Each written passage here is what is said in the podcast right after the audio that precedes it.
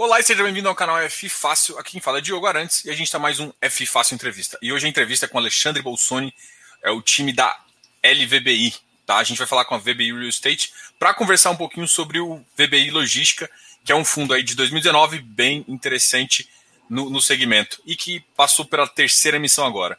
Obrigado, Alexandre. Muito bem-vindo aqui ao canal para falar um pouco com o seu cotista e com o público aqui do canal. Valeu. Obrigado a você, Diogo, pela oportunidade de conversar com vocês aí, os seus seguidores. Estamos aqui de novo à, disposição para tentar tirar qualquer dúvida, falar um pouco do fundo, estratégia, nossa visão de mercado, para tentar ajudar vocês aí na melhor tomada de decisão. Show. Já, já vou começar aqui falando que tipo, vocês fizeram uma apresentação na terça-feira do, do, quarto trimestre, assim. A apresentação ficou show de bola. Eu devo mostrar alguns itens aqui, até para a gente falar um pouco do portfólio. Ficou bem legal. E vocês têm feito isso todo o trimestre, né? Aproveitando, além de, de fazer falar de vocês que vocês fazem essa, essa apresentação, fala um pouquinho também de você, até para o pessoal que já, já, já te conhece, conhecer um pouco da cabeça do gestor, que eu acho que é uma das coisas que o pessoal gosta também. É boa. Bom, uh, falar um pouco de mim primeiro, depois falar um pouco mais da VBI, as histórias se misturam um pouco, né? Mas assim, o que eu fiz até hoje foi mercado imobiliário e principalmente mercado logístico, né? Assim, a minha, minha carreira imobiliária começou como estagiário na CBRE, lá atrás era chamada Richard Ellis ainda. Comecei fazendo pesquisa de mercado no segmento logístico. Né? Então, pus o pé no, na rua, mesmo fazer pesquisa lá atrás, quando era um segmento estava muito inicial no, no, Brasil. Né? A primeira base de dados da CBRE, eu acabei participando, ajudando lá na parte da pesquisa. E, e, e nesse tem, vai 20 anos de carreira aí já no mercado imobiliário, comecei lá em 2000.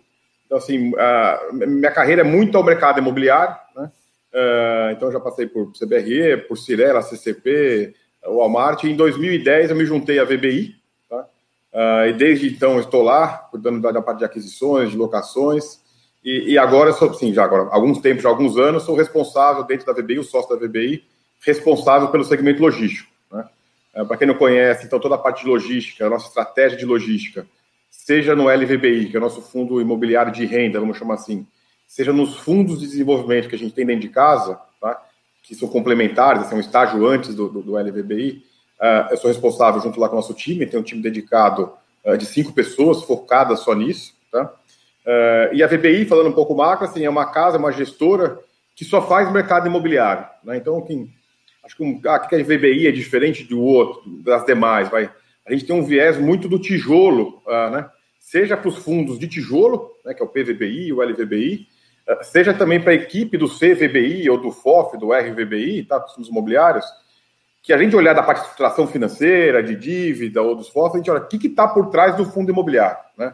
Qual, é aquele tijolo que está ali por trás? É o que, que dá a sustentação para esse fundo imobiliário? Então, tem um viés, eu pessoalmente, a casa, é muito desse, do que é o fundo imobiliário, mas o que está por trás dele, né? E não simplesmente ver uma cota, qual é o tijolo, qual é o galpão que está ali atrás, qual é o tipo de ativo. Então, tem uma, uma casa muito no real estate, no mercado imobiliário mesmo, seja a minha carreira, seja a casa da VBI. Não, show de bola. O fundo está agora com 1,3 bi. Acabou de sair dessa terceira emissão, uma emissão que foi bem sucedida aí, 345 uh, ah, mil metros quadrados. E vocês já, uh, já anunciaram algumas, algumas aquisições, né? Vamos falar um pouquinho dessas aquisições, um pouquinho do caixa, até para a gente entender. Eu acho que tem, teve duas aquisições, eu vou até começar a mostrar aqui na questão da apresentação aqui. Mas vamos falar um pouquinho dessas duas aquisições que chegou de Betim e Jandira. Não, vamos lá. Ah, bom, ah, lembrando, então, a gente fez uma última captação ah, no quarto trimestre de 2020, né, foi de 500 milhões de reais, ah, que as primeiras aquisições anunciadas foi um único negócio com dois ativos, ah, um ativo que a gente chamou aí de Jandira e outro ativo de Betim. Né. Ah, acho que vale até explorar um pouquinho aí que sim, o porquê desses ativos está muito aqui é o racional da aquisição, tá? É, que, é, que é muito a nossa estratégia do fundo. O fundo aí começou em 2018, né, com uma primeira, primeira captação de 300 milhões, fizemos a questão dois ativos, depois fizemos uma outra captação em 2019 de 480 milhões, compramos mais seis ativos, mais quatro ativos, né? com esses dois a gente chegou em oito ativos. Então, o racional desses ativos, desse do ativo Betim e Jandira, é um pouco daquilo que a gente imagina como estratégia para o fundo. Tá? A gente tem três grandes pilares que a gente bate muito, que a gente acredita muito aqui, que é ter um fundo que seja resiliente, né, com relação a dividendos, tem a diversificação de risco, tá? Uh, e tem a liquidez, seja no ativo, seja uh, nas cotas da bolsa. Né? Então, falando de Betim aí, você pode estar até vamos falar então aqui, acho que estão os dois, mas foi um negócio de 305 milhões de reais, tá? Sendo que parte a gente pagou à vista na aquisição, a parte foi em dívida, foi 180 milhões aproximadamente em dinheiro, 120 milhões em dívida, tá? Uh, e qual que é o racional que está atrás disso, para a gente falar um pouco, tá com a nossa cabeça aqui da casa e, e do LVBI. De Betim, foi o nosso primeiro investimento na região metropolitana de Belo Horizonte. Tá? A gente, como estratégia macro, a gente tem uma ideia de ter pelo menos 50% no estado de São Paulo, e eu detalho mais o que é o estado de São Paulo na próxima aquisição, podemos falar um pouco em cima disso. Tá? Que ainda é o principal, é o maior mercado em termos de volume de galpões, em termos de demanda. Tá? Mas cada vez mais, era uma aposta que a gente tinha, acho que o e-commerce, esse crescimento do e-commerce, uh, gerou uma demanda muito grande nos, neste momento nos principais centros urbanos. Né? para não deixar ninguém para trás, aí do, do sul para o norte, então falar Porto Alegre tem demanda, Curitiba tem demanda, Floripa tem, tem demanda, Belo Horizonte tem demanda, Nordeste tem demanda, né? E esses lugares falta galpão de boa qualidade. Né? Então, isso aqui tem uma tradução simples, que esse imóvel está alugado para a Amazon. Né? Então, a Amazon tem aqui, sei lá, 100 mil metros quadrados em Cajamar, mas precisa de 30 mil metros quadrados em Belo Horizonte, para Belo Horizonte e Brasil. Tá? Então, a gente tem essa visão, parte da nossa estratégia é ficar aí 40% aproximadamente em outros estados que não São Paulo. Tá? Então, esse foi o nosso primeiro movimento em, em Belo Horizonte. E por que, a gente comprou esse ativo? Tá? Uh, primeiro que a gente quer ter ativos de alta qualidade. Né? Esse aqui é um ativo de muito boa qualidade, foi construído lá atrás pelo Walmart, foi vendido para o antigo vendedor uh, e foi feita uma grande reforma, parcial pelo vendedor, parcial pela Amazon. Então a gente comprou um imóvel onde uh, muito bem localizado em Belo Horizonte, na região metropolitana Belo Horizonte, mas é em Betim. Um ponto importante que a gente olha é onde tem uma barreira de entrada, né? não é fácil produzir galpão. Se existe um problema do mercado de logístico, no nosso entendimento, tá? é que se produz galpão muito rápido. Então, você ter uma visão de mercado de 3 ou 4, 5 anos é quase impossível. Você não sabe quantos galpões vão ser produzidos. No meu entendimento, talvez, qual é o ponto fraco do logístico hoje? uma grande produção de galpões que possa vir a existir. Por que, a gente compra esse imóvel e o seguinte que a gente vai falar? Acha um terreno de 200 mil metros quadrados de galpão, você vai conseguir um platô, vai, uma mesa de bilhar de 100 mil metros quadrados, se colocar um galpão de 50 mil metros quadrados. Não existe, é muito montanhoso. Tá? Então isso a gente chama de barreira de entrada. É muito difícil produzir terrenos ou galpões nessa região. Então, no momento de, de, de crise de mercado, de sobra de galpões, eu vou ter poucos concorrentes. No momento de mercado abundante, onde a demanda é alta, como eu não tenho também concorrente perto de mim, eu consigo aumentar preço. Tá? Então, por isso que a gente fala muito dessa barreira de entrada, a gente gosta de investir nesse tipo de região. Uh, Betim, quem conhece Belo Horizonte, assim, é muito montanhoso, não tem terreno nessa região, então tem, tem poucos concorrentes futuros próximo do meu galpão. Tá? Então, é um galpão, uma, uma, uma, região onde tem muita demanda, a taxa de vacância hoje em BH é muito baixa para galpões de qualidade, é abaixo de 10% que é onde está faltando, tem mais demanda que o galpão, você já tem uma, um desbalanceamento, vamos chamar assim, de oferta e demanda, para ficar mais favorável ao proprietário. Então, fizemos um investimento no mercado que está crescendo, falta galpão de boa qualidade, num imóvel que foi recém-informado para a Amazon, que é um, talvez o principal e-commerce do mundo hoje, né? a maior empresa. Tá?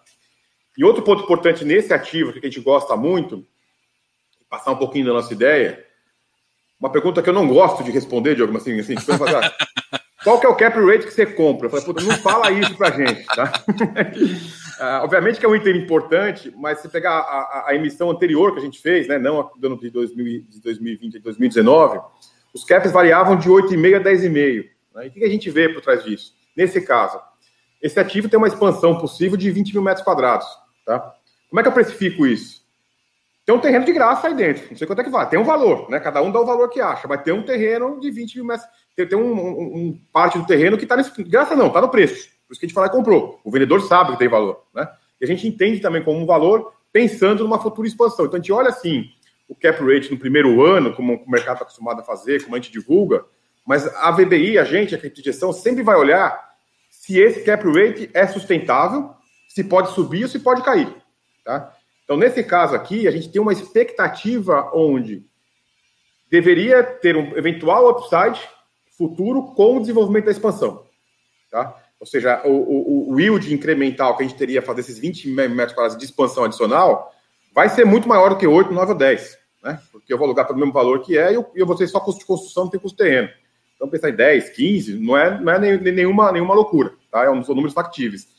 Se aqui a gente aluga, se fazer uma conta rápida, aqui aluga por 20 reais o metro, ou seja, vai para chutar número aqui, e vai, e vai me custar R$ 1.500 o metro quadrado, eu vou ter um yield aí muito próximo dos, dos seus 15% ao ano. Tá? Então é uma coisa que a gente olha dentro de casa, muito que está o tijolo por trás para tomar uma decisão. No mesmo caso, o inverso, a gente fez uma aquisição no ano passado, é, no último follow-on, que a gente acabou fechando em maio de 2020. Ah, compramos um cap de 10,3. Puta, qual que foi a margem que a gente fez? Nenhuma. A gente entendia que existe um ativo pirituba aqui no nosso portfólio. Existia um grande risco que a gente comprou um ativo com um contrato que faltava seis meses para acabar o contrato. Tá? Pô, esses caras são malucos, assim, o aluguel é caro. Então, assim, a gente tomou, tomamos esse risco, tá? No final do dia, encurtando a história, a gente renovou o contrato por mais 10 anos, tá? A gente sabia que tinha, que poderia ter uma queda do valor de locação. A gente estava tá esperando chegar entre 8,5 e 9, era um valor que tá, a gente conseguiu ficar bem em cima disso, com uma, muito mais entre 9 e 10 e muito mais no 9 alto, próximo do 10. Então, assim, é um tipo de racional e essa aquisição vai muito por esse nosso racional de aquisição, ou seja, uma aquisição de um ativo no mercado que a gente gosta, que está crescendo, é o terceiro ou quarto principal mercado do Brasil hoje, então se a gente pega os quatro maiores, vamos chamar assim, São Paulo, Rio, ah, Paraná e, e, e, e Minas Gerais, ia falar Belo Horizonte, mas vamos chamar de Minas Gerais. Então a gente está no, primeiro é, investimento nosso no quarto principal mercado, vamos chamar assim, Rio é um pouco diferente, a gente não fez nada ainda muito, muito cirúrgico, se a gente fizer alguma coisa lá. Então, no principal, um dos três principais, três, quatro principais mercados, difícil replicar um galpão igual esse, alugado por um excelente inquilino que colocou bastante dinheiro no imóvel, contrato longo, com potencial de expansão. É o, é o tipo de negócio que a gente gosta. Tá? Aí a questão de acertar preço com o vendedor sempre e também encontrar bons ativos como esse. Né? Se a gente passar para o próximo, tem mais um slide aí, ou um para cima, agora não sei, que é o de Jandira, onde, acho que é o próximo. Acho, que é para baixo, o jogo, se é. me permite aí. É porque. É, para baixo. Vou, vou para baixo. Puxando Nossa, já o assunto. Cara. Ah, desculpa. É isso aí, é isso aí. Que é um racional muito parecido, tá? É, esse é um ativo que é em Jandira, aqui na região metropolitana de São Paulo, né? onde é muito difícil achar um terreno também de 200 mil metros quadrados. Tá? Uh, um imóvel que foi todo retrofitado, então a gente não tem grandes custos como proprietário para frente, foi retrofitado, uh, reformado, vamos chamar assim, pelo, pelo vendedor, para atender uma operação da DHL. Né? E aí o pessoal, tá, onde está preocupado aqui, é mais informal, a gente fala assim, ah, o pessoal pergunta, ah, mas a DHL brigou com vocês, que dos dois ativos. Não, a gente tem um baita relacionamento com a turma lá, a gente se dá bem, são super gente boa. Uh, e a gente sabia de uma demanda da DHL há uns dois a três anos, tá? Que ela procurava um ativo como esse. O que, que é esse ativo aqui? É um ativo dentro da região, região metropolitana de São Paulo, ou seja, para fazer o leste maio para a região metropolitana de São Paulo, com uma necessidade enorme de vagas internas de caminhões. Porque no lado desenvolvedor, ninguém vai ter um terreno Assim, usualmente, né, ninguém assim. Esse existia porque era, quem desenvolveu esse móvel foi o Walmart. Então, por isso que ele não, ele não fez o que eu vou falar aqui, que é tentar explorar o máximo possível do terreno. Né? Como é que você remunera um terreno que você compra? Quanto mais área construída você colocar. Né? Então, aqui claramente pela foto você vê que tem terreno sobrando. Né? Quem faz isso? Um usuário final, que no caso, tanto de Betim quanto esse, era o Walmart. Tá? Os dois ativos precisam ser o Walmart no passado. Então, o Walmart que fez um dois, ele construiu, comprou um terreno enorme, queria carregar o terreno para botar a, a, operação de distribuição dele. Nesse caso, que agora virou Big, agora virou Carrefour.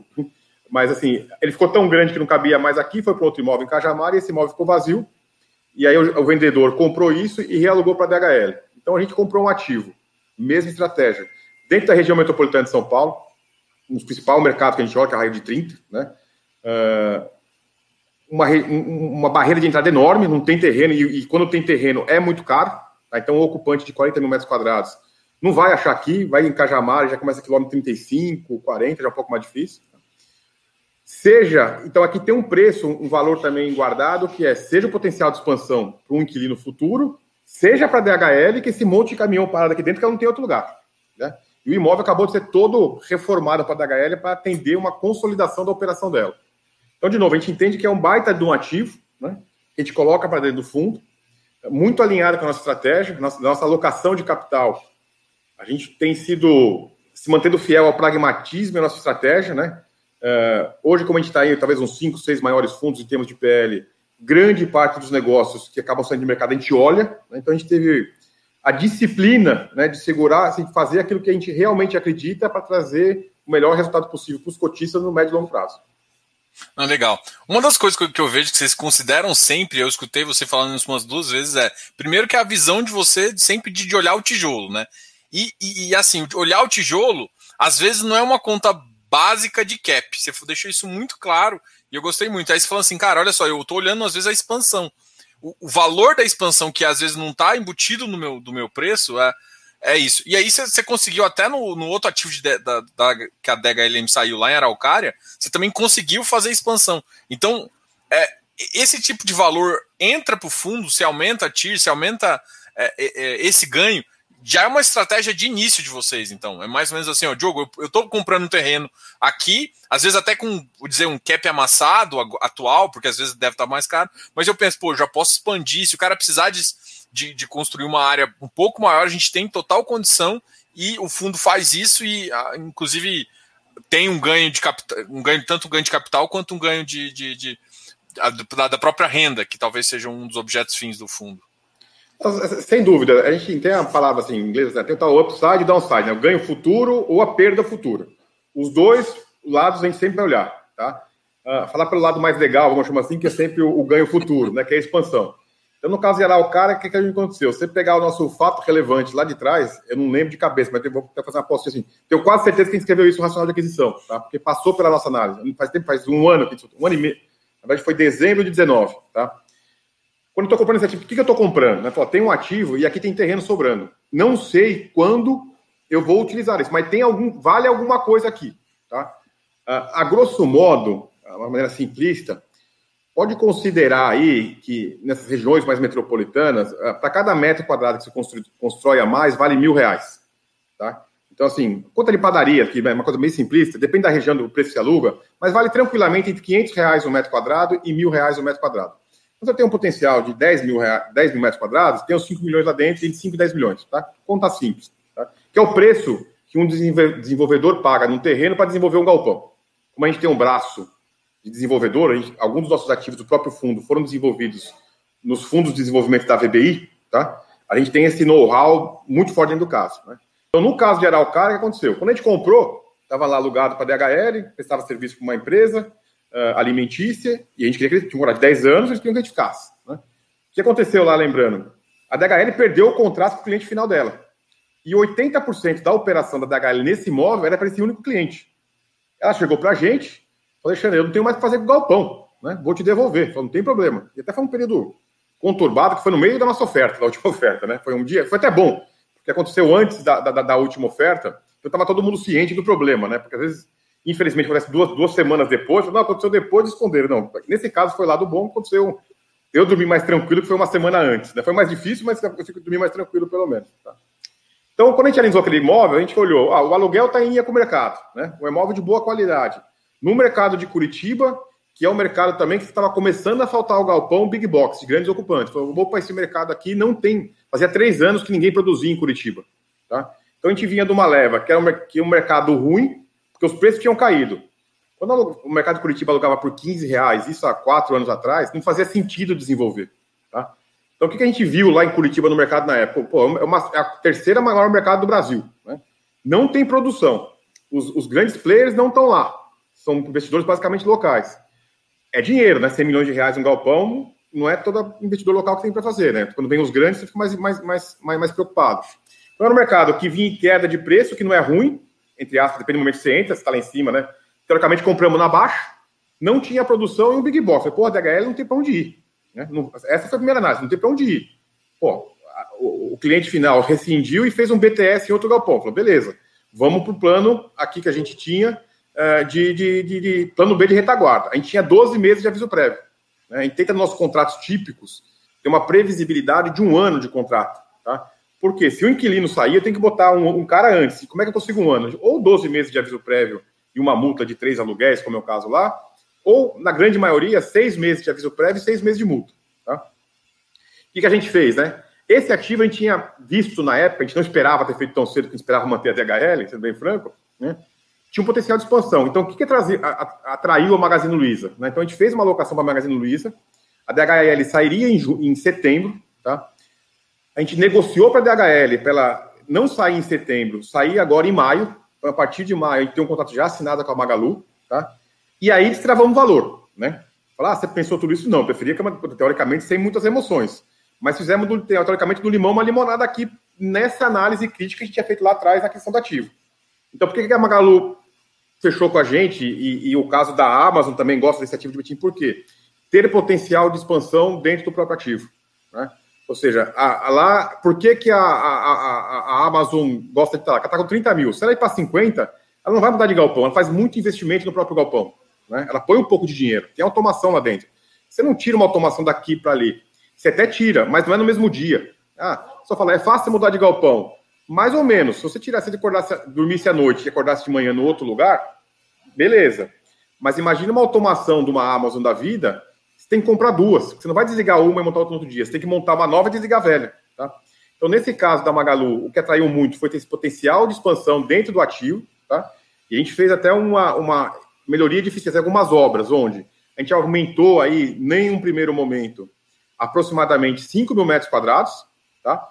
que basicamente tem um antes e depois aí na parte de cima do slide, é o antes, então aqui até fez, é meio fácil ver, porque esse verdinho mais claro é a expansão, tá?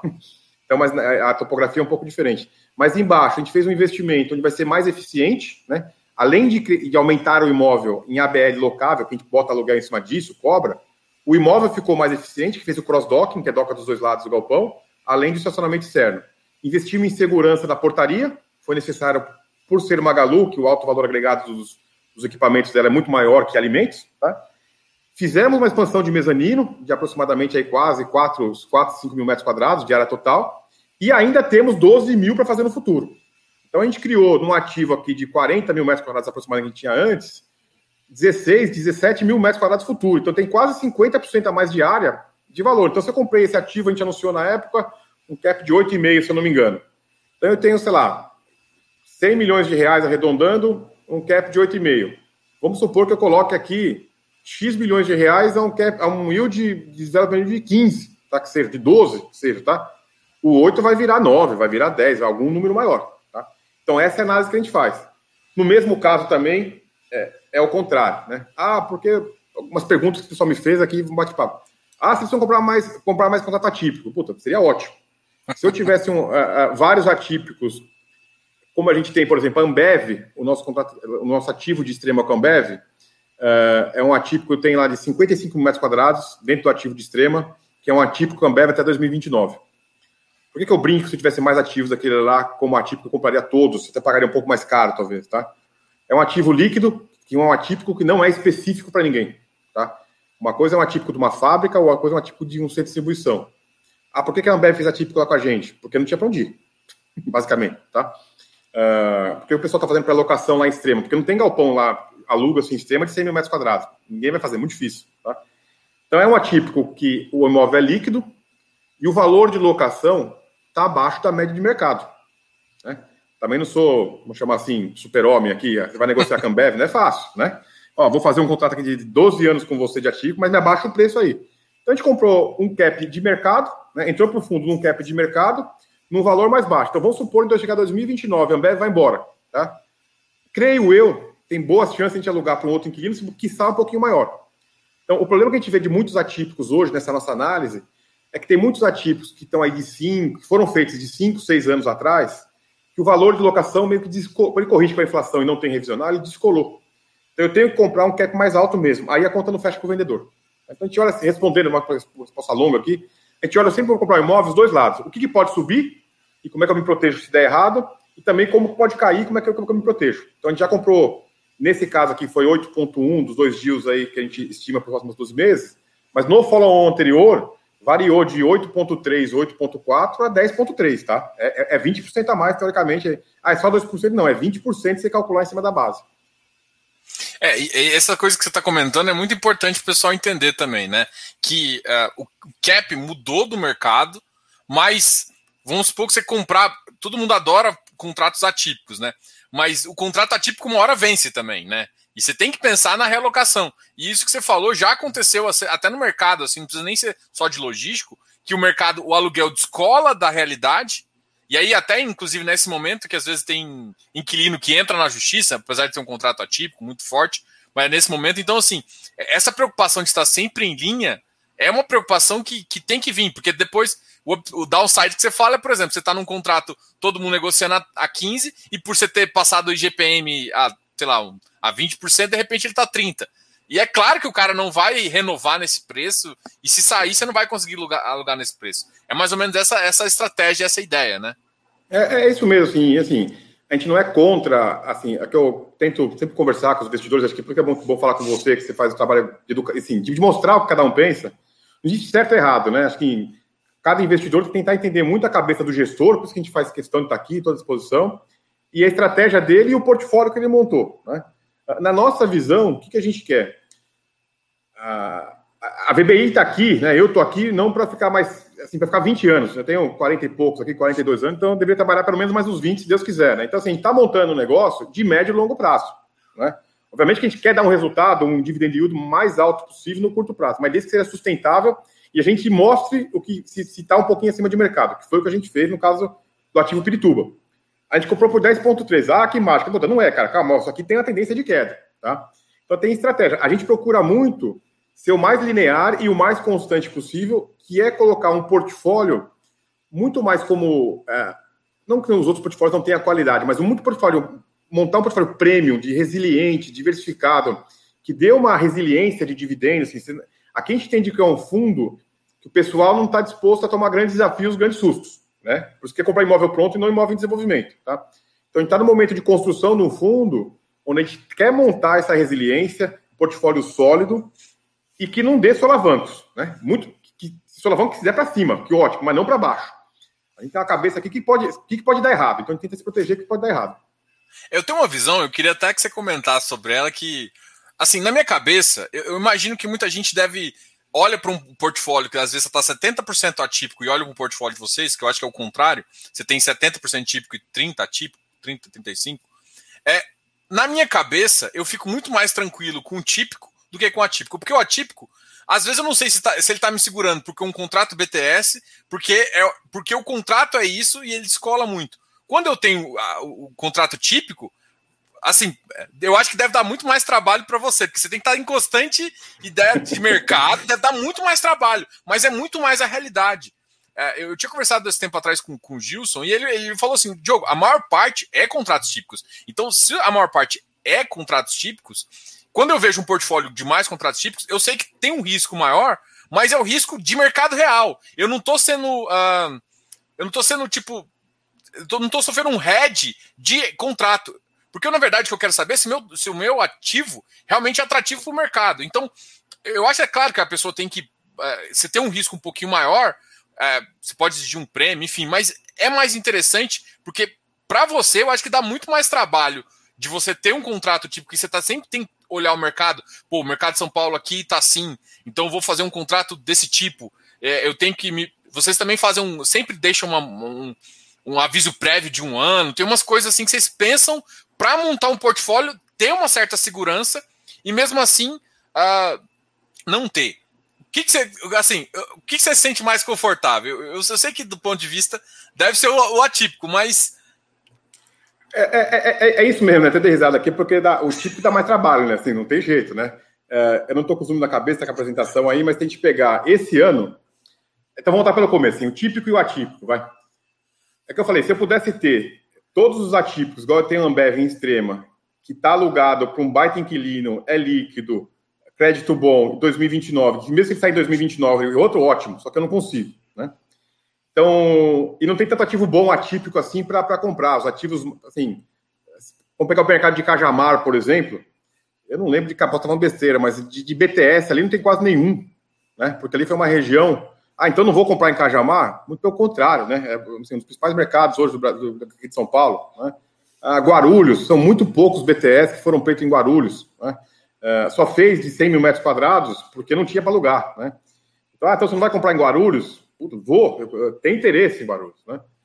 Então, o que, que a gente faz para mitigar esse risco de não ter os atípicos que a gente gostaria de ter? Vamos comprar bom, vamos comprar tijolo, vamos comprar típico. A gente não compra, a, a VBI não compra contrato. Tá? O LVBI de novo, não sou contra, assim, não quero falar mal mas assim, é, é só o investidor entender a estratégia do gestor. Então, a VBI nunca vai comprar um contrato. Né? Para comprar contrato, vamos comprar, vai para o fundo de dívida, que você vai comprar o risco, o risco locatário. Vamos comprar o tijolo. Ah, o que, que, pode acontecer? O cara ir embora. Como é que a gente mitiga isso? Primeiro passo. Né? Essa, eu tenho uma palavra que estou usando aqui, previsibilidade do contrato tipo. Ah, 90%, mais de 90% dos contratos tem esse um ano que a gente fala. Que a gente falou. Seja o seis, que geralmente é seis meses de aviso prévio, seis meses de multa. Ah, isso é contrato normal, tá? Não tem nenhuma. A gente não colocou dinheiro no ativo. Eu tenho que colocar dinheiro no ativo, vamos discutir se você for embora, se você me devolver. Aí fica quase com misto, um típico forte. Né? Então, o que é o típico forte para gente? Um típico que eu tenho mais de 12 meses de previsibilidade. Para quê? Para justamente fazer o que a gente tem feito em algumas das nossas locações. A gente fez uma conta outro dia, está nessa apresentação aí. Se eu pegar todo o meu portfólio, se você for no resumo do nosso portfólio, acho que um pouquinho para cima, Diogo, acho que tem, voltando um pouco, é, tem um resuminho do nosso portfólio. Aí, tem uma informação aqui embaixo que é é, eu tenho 70% típico, a vacância, do lado direito aqui, eu tenho 30% atípico. Mas se eu pegar meu portfólio hoje, todo mundo falar, eu vou embora, tá? Eu tenho 31 meses, entre aspas, garantido de locação. Por quê? Isso aqui é a média ponderada de aviso prévio e multa. Tá? Então, mesmo com um contrato 70% típico, eu tenho 31 meses para alugar tudo de novo. Então, assim, no, no limite, tá? Uma tese de estresse. Então, eu tenho sete anos de contrato, e quase que metade disso garantido via cláusula de multa e aviso prévio. Que, isso aqui é o caos, né? Só para mostrar o número. Para que, que serve os típicos fortes? Para fazer justamente o que a gente fez em Araucária. Né? Eu aluguei o. Não é que eu, a, a DHL, vou ser um pouco mais otimista aqui, vai um pouco mais. Não marqueteiro, mas falar de maneira mais simplista, vai. Não é que a DHL foi embora, eu aluguei para outro. Eu tirei a DHL antes que tinha outro inquilino. Por quê? Não é que sou mágico, eu tinha muito prazo que ela tinha que me avisar. Né? Aconteceu a mesma coisa agora lá em Extrema, que a DHL também foi embora por outro motivo. Lá foi ao contrário, ela estava crescendo, não cabia mais com a gente, foi para o concorrente, não tem problema. Ela, ela ia sair agora no final de março. Falei, não, vai embora antes, que eu tenho outro para colocar no lugar. Tá? Porque, assim, os, os, ativos são muito líquidos. Tá? Isso já aconteceu também. Também a gente não é mágico, não é super-homem, né? Mas assim, não é super-homem, assim, a, gente tem uma equipe de comercialização muito boa, tá? Técnico muito boa, tem um time muito forte que deu errado também, né? Quando a gente comprou o ativo de Itapevi, que é o risco que a gente toma. A gente comprou em dezembro, eu sabia que em março o principal inquilino ia sair, ativa logística, era metade do condomínio. Quem negociou, vendeu, cara, então me dá uma renda mínima garantida. Ninguém queria comprar. Puta, eu vou comprar um fundo imobiliário com metade do galpão vago. Aí ele falou, cara, eu falei assim, por esse preço acho que vale. Né? R$ 2.300 um metro quadrado, você não faz outro no lugar. Vamos tomar o risco comercial? Vamos. Como é que a gente mitigou? Me, era para 10 módulos, tá? Me dá uma garantia e renda mínima garantida de, de um ano, que eu acho que eu coloco outros inquilinos nesse lugar. Colocamos, não, colocamos oito módulos. Então, dos dez eu aluguei oito. Tá? Então, errei uma, parcialmente, mas a gente conseguiu comprar um bom ativo por R$ 2.300, 2.400 reais mais quadrado, que não faz outro, que é está até na foto em cima aí desse, desse resuminho, que hoje tem quatro módulos vagos. Então, quando a gente comprou, tinha 13, hoje tem quatro. Aluguei nove, aluguei mais um esse ano. Tá? E a demanda está boa. tá? Então, a gente acha que a gente vai ocupar. Então, assim, a gente fala muito dos típicos, vai tomar muito cuidado, tá bom. Eu tenho um típico no imóvel que é líquido ou não é líquido? A gente quer comprar imóveis líquidos, preferencialmente com a típico no preço certo. Mas se não der, a gente topa o risco do típico sim, porque a gente tem conseguido e a gente acredita que os bons imóveis muitas vezes são alugados sem o outro inquilino sair. E a gente também está surfando uma onda que o mercado está mais demandado. Né? Não, é, não é mágica. Esses ativos sofreram no passado, mas tem a sustentabilidade, tem o racional do imobiliário e o do racional da logística em si para atender os inquilinos. Não, show de bola. Uma coisa que você falou aqui que eu, assim, que eu falo muito é, é basicamente isso. Você não, você, no mercado imobiliário, você pensar como mercado real. O, o, o FI é só um veículo. Então, você compra ativo, você não compra contrato. Contrato, às vezes, até é interessante, para às vezes você pagar um ágil a mais, alguma coisa a mais, às vezes compensa, porque você tem uma previsibilidade maior. Mas no final, se você compra bons ativos, é, em épocas que estão boas você tem, em épocas que estão ruins você pode ter uma vacância, mas quando o mercado uh, você consegue alugar, né? Essa é uma, uma questão interessante. Vamos aqui num, num detalhe da, da, que eu achei muito interessante aqui, voltando aqui ao ativo de Jandira, foi que vocês deixaram muito claro a alavancagem aqui. Né? Normalmente isso uh, não é tão claro, muitos players não colocam exatamente uh, a dívida de 120 milhões. E aí eu faço duas perguntas. Primeiro, é, acho essa novidade bem interessante que vocês colocaram. Vocês ficaram com uma alavancagem ainda baixa. E aí eu, eu já surge a primeira pergunta. vocês optaram aí por, por fazer alavancagem, mas ficar com caixa ainda. Então, é, a gente pode pensar numa mais alavancagem para os próximos, ou uma coisa que a gente pode pensar assim: é, vocês vão tomar mais dívidas, comprar ativos maiores e continuar alavancado? Qual que é um pouco da visão? Porque basicamente vocês tinham caixa para comprar ele praticamente à vista, né? Mas provavelmente uhum. eu estou supondo aqui, mas eu acho que vocês têm alguma outra oportunidade na manga aí que, que você precisa de, de um certo de uma certa gordura também, que pode até alavancar um pouco mais. É. Não, assim, eu vou contar a história do. Assim, é, basicamente, a alavancagem aqui, de maneira simplista, é, a gente fez uma captação de 500 milhões de reais em, em, outubro do ano passado, né? A gente tinha um pipeline que a gente esperava até concluído antes, uh, tinha dois ativos uh, amarrados em due opcionados, como que a gente dê aí, né, mas em pipeline. Uh, um desses ativos a gente preferiu não seguir, né? Então a gente preferiu, encontrou alguns problemas, na verdade, assim, alguns riscos que poderiam trazer para o fundo, que a gente preferiu não tomar, né? Que eu falo um pouco do nosso pragmatismo aqui. Então, a pessoa reclamou, ah, demorou para alocar. Assim, não é que a gente não tinha pipeline, a gente tinha pipeline, a gente não quis mostrar, questão de estratégia, tá? E dos dois que a gente tinha, um caiu. A gente preferiu não fazer um negócio. Ó, esse, esse, risco eu acho que não vale a pena. Segue o jogo, vamos embora, tá? Uh, e de lá para cá a gente continuou trabalhando, né? A gente não parou de trabalhar. Então, assim, por que a gente. Essa, essa, alavancagem já existia, tá? Com o vendedor, então a gente manteve a alavancagem, tá? Por quê? Dos 250 milhões aproximadamente, que é o capital que a gente tem disponível para novas aquisições, a gente tinha 500, tinha lá, 20 milhões de despesas do fundo, aqui aproximadamente 200, tem alguns investimentos hoje, tem uma estratégia, uma, um fluxo de caixa que a gente. Um determinado caixa que a gente vai deixar como reserva do fundo para eventual expansão que a gente possa fazer, inclusive. Tá? Então, em 250 milhões a gente tem caixa hoje. E hoje a gente tem um pipeline aí de quase 600 milhões, tá? Então, basicamente, por que manter a dívida? Tá? Era. Primeiro, que é uma dívida que a gente pode falar aqui, que não é uma faca na, no, no, nosso pescoço, não é uma coisa que a gente fica. Podemos ter um estresse, vamos chamar assim, olhando para frente, a gente já fala um pouco disso. Mas, basicamente, a gente tem um pipeline hoje robusto, que a gente está trabalhando já há algum tempo, então, assim, tinha coisa, um caiu, o outro demorou. E outras coisas a gente continuou trabalhando ainda que a gente já tinha. A gente estava negociando algumas Então, tem um volume hoje de quase 600 milhões para 250 de bolso. Esses 600 milhões vão acontecer? Não sei. Podem cair os três? Podem. Pouco provável. Vou fazer os três? Não sei. Né? E se fizer, eu vou ter que achar alguma solução de caixa para resolver. Tá? Aí sentar no negócio. Então, a gente manteve a dívida basicamente por causa disso, mas uma dívida saudável, né? Não é dívida de, de momentos ruins, de estresse aí, é, vai pegar em banco apertado. É uma dívida teoricamente barata no curto prazo. A gente já precificou na curva, assim, ah, mas a CDI está subindo. Já está precificado essa subida até o na última subida que foi de 75, 0,75, a gente precisa até um pouco mais. Aquela curva Ambima, não que a gente é mágico também, pegamos Ambima, que tem estresse, jogamos na conta para dar 8,1. Mas é uma dívida que eu só pago os juros até setembro de 2022. Né? Tem um prazo de pagamento de 70 meses. E se eu quiser pré-pagar, não tem multa. Essa, essa multa sem pré-pagamento é ótimo, né? É, então, e aí no limite, assim, no pior dos casos, né? Assim, hoje eu tenho uma dívida de 120 milhões de um PL de 1,3 bi, é 10% do meu ativo. Então não é. Não, assim, não vamos endividar o fundo, é, foi mais uma questão pontual, não é estratégia, não se alavancado, não. Questão pontual, que era para a gente ter mais. Tem, tem pipeline na mesa para a gente fazer, né? Uh, e uma dívida barata. Se fosse uma dívida cara, a gente ia pagar, sem dúvida nenhuma, e achar algum outro jeito. Tá? Mas o resumo da dívida foi essa. Não é uma estratégia, vamos endividar, endividar, não. Foi mais uma. Bastante pipeline que continuou trabalhando e uma dívida barata.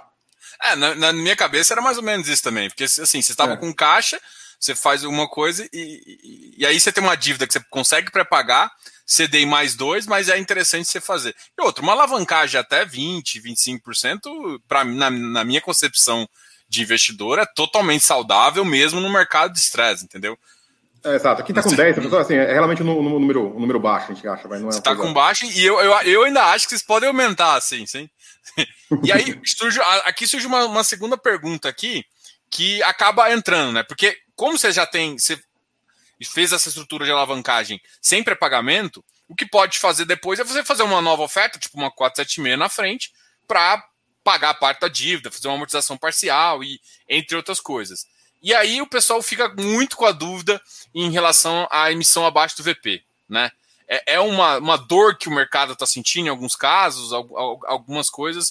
O que, que você pensa um pouco sobre, sobre essa estratégia? Vocês pensam assim, depende do mercado, a gente prefere não fazer, mas enfim, o que, que, você pensa? É, vamos lá, eu acho que uma coisa que a gente mais tenta aqui é ter um respeito ao cotista. No final do dia é o dono do fundo, né? É, o cotista é o dono do fundo. A gente tenta, dentro da VBI, inclusive, ser o máximo de transparência possível, né? Então a gente tenta fazer as apresentações, como você falou no começo, a gente tem um call trimestral, a gente tenta o máximo possível sempre melhorar nossos relatórios, porque eu, eu sou cotista do, do LVBI, né? Assim, a gente tem a política dentro da VBI, eu sou um dos sócios da VBI, a gente tem uma política lá, é, é difícil acompanhar, mas quase tenta sempre 1% do fundo, os sócios investem. Né? O problema é que os fundos crescem tanto, bastante, a gente não cresce junto, então às vezes não consegue acompanhar, mas gente tem uma política aí de, de 1% dos sócios investir, é, e todos os sócios têm para ter investimento no LVBI. Então a gente tá com, a, o skin on the game, né? então estamos queimando, se der errado a gente está ali, tá? Então tem um respeito, como gestor e com a gente co-investe junto. Uh, no caso do LVBI, qual que é o nosso histórico? Né? A gente fez a primeira missão com 100 reais a cota, a segunda emissão, foi 106, 107, lembro de cabeça, agora foi 106, se eu não me engano. E a última 118, né? Então, sempre, sempre teve um respeito com o cotista e sempre um pouco em linha com o PL, tá? Nosso PL da última emissão era os mesmos 110, 110, 111, 110 anos quebrado. Quando eu coloco, coloco os custos, vai para 114. Então, teve um pequeno prêmio em cima do, do PL, que era a média que estava sendo negociado, tá? Então, a gente tenta sempre, pelo menos, respeitar o PL, assim, não diluir o cotista uh, mais barato. Né? Quando você faz um pouco abaixo do PL, geralmente não é ideal. Né? Eu acho que até a gente teve um certo um bom reconhecimento dos nossos cotistas, uh, que os nossos follow-ons tiveram um alto índice de, de, de exercício de direito de preferência. Né? Uh, o fundo começou com um IPO de uma oferta quase uma 476, foram 500 CPS, 600 CPS aproximadamente para 300 milhões. Tinha que de média de 500 mil. Né? Então é 476, 400, meio 476, bem concentrado. E aí o follow-on já abriu o mercado, é, que era da, da, da, liquidez das cotas. Só que tomou no, o direito de preferência tomou 95% da oferta. Então o pessoal mais do que dobrou a aposta. Aí no último, no outro follow-on, falei, puta, agora vai maneirar. Acho que foi algo em torno de 60% da oferta. Então a gente sempre teve rateio muito grande. Né? Então acho que isso é um pouco. Uh, os, os cotistas conhecem a gente já desde o. estão acompanhando a gente um pouco mais de tempo, têm gostado, então a gente tem muito esse respeito de fazer a oferta. O mercado secundário até caiu hoje um pouquinho, né? Hoje é 25 de março aqui, só para lembrar todo mundo, para fazer o vídeo aí depois, assim, talvez um pouquinho de juros. Mas o, o, eu entendo também que o nosso PL pode ser que esteja um pouco defasado. Vamos chamar assim, por quê? Uh, o LVBI, o, o, assim, o, fechamento contábil dele é no meio do ano e não no final do ano. Né? Então, nosso PL hoje é fruto de uma avaliação uh, de junho do ano passado. Né? Então, hoje a posição do mercado, o mercado de logística está melhor do que estava, tem mais demanda do que produção de oferta nesse ano. Teoricamente, os ativos se valorizaram, porque lembrando de junho era uma, era uma coisa e, e hoje talvez seja um pouco melhor. Então, a gente tem sim de tentar respeitar o máximo possível, seja o valor da última oferta, seja o PL, seja o. Uh, qual é o nosso racional? Assim, tem o PL, valor de mercado ou valor de cotas, né? Esse, esse, esses são os três que estão no nosso regulamento, tentar respeitar os três da melhor maneira possível, né? Então, assim, tem essa, essa preocupação sem dúvida principalmente nós cotistas. Nossa maior preocupação, assim, nossa maior que a gente sempre está preocupado é fazer o melhor trabalho para o meu cotista existente e não ficar preocupado em fazer o LVBI crescer sem parar. Né? É, por isso que se a gente quer ter crescido muito o LVBI, não falar que seria fácil, né? mas assim, faz mais oferta, por que você não comprou ativo? A gente tem um respeito muito grande pelo que a gente acredita, assim, prega e principalmente acredita. A gente não, ninguém faz nada o que ele não acredita. É, ficou louco, né? Então a gente acredita no que a gente está falando aqui. Né? Então, assim, poderia ter feito uma alocação de capital no ano passado mais rápida? Poderia. A gente abriu mão de alguns ativos. A gente poderia ter comprado outros ativos antes. Nos últimos seis meses, poderia ter comprado mais ativos? Poderíamos. Né? Foram fechadas transações no mercado que a gente preferiu não comprar para questão de estratégia e preço. Tá? Então a gente não está nessa tocada aqui. Eu li hoje uma matéria, inclusive, é, vou usar aqui o copiei, não lembro que dá, dá o crédito aqui, mas isso aqui para a gente é uma maratona, né? É, não, a gente não vai resolver a, a, a vida aqui, a VDI. É, muito, não é um sprint, a gente deu alguma coisa, acho que alguma notícia que eu li aqui, agora não lembro. Não é um sprint aqui de dois anos, né? É, se eu tivesse cabelo branco, todo respeito, né? mas, mas pô, tenho muita lenha para queimar, a VDI é uma empresa muito nova. Né? Então a gente tem aí muita lenha para queimar e a gente está numa tocadinha de fazer um bom trabalho, pensando em crescer, fazer ter um bom resultado e aqueles investidores que acreditam na nossa estratégia estejam conosco por um longuíssimo prazo. É, isso, isso, eu vejo muito de vocês, né? Eu, eu tenho um. Eu converso. Uh, vocês têm um excelente RI, eu vou elogiar a, a o time de vocês, a Juliana aqui. É, até, porque, Até porque todo mundo sabe que eu acho que eu já conversei com todo mundo, com a Bud, com, com, com o Ricardo, com todo mundo do time de vocês já. E gosto bastante também. Mas uma, uma pergunta assim que até uh, eu, que eu fiz para ela na época do, do, do, do é, e aí eu vou fazer para você é o seguinte: durante a emissão, da, teve uma oferta 400, vocês fizeram um estudo de viabilidade bem legal lá, mas vocês não colocaram pipeline. E aí surgiu um burburinho no mercado, foi até quando eu fui falar com ela e tal. Falou: olha, estão falando que vocês estão sem pipeline. Eu falei, uai, mas eu lembro de você conversar que não era isso, né? E aí você já comentou até anteriormente aqui nessa, nessa nossa entrevista que não, que na verdade vocês já tinham um pipeline definido e que na verdade vocês optaram por uh, não colocar. Então, é, aí a pergunta vem mais ou menos nesse sentido. O mercado uh, tá, tá um pouco. Uh, tá vindo muitos fundos imobiliários com uma, uma gana muito alta, pagando qualquer preço. Não vou dizer qualquer preço, mas a concorrência aumentou em termos de, de procura de ativos e deals. É, é, é um dos motivos que vocês colocarem, é mais ou menos isso mesmo. Quando o mercado sim, fica mais concorrente, sim. é mais interessante você não colocar o ativo.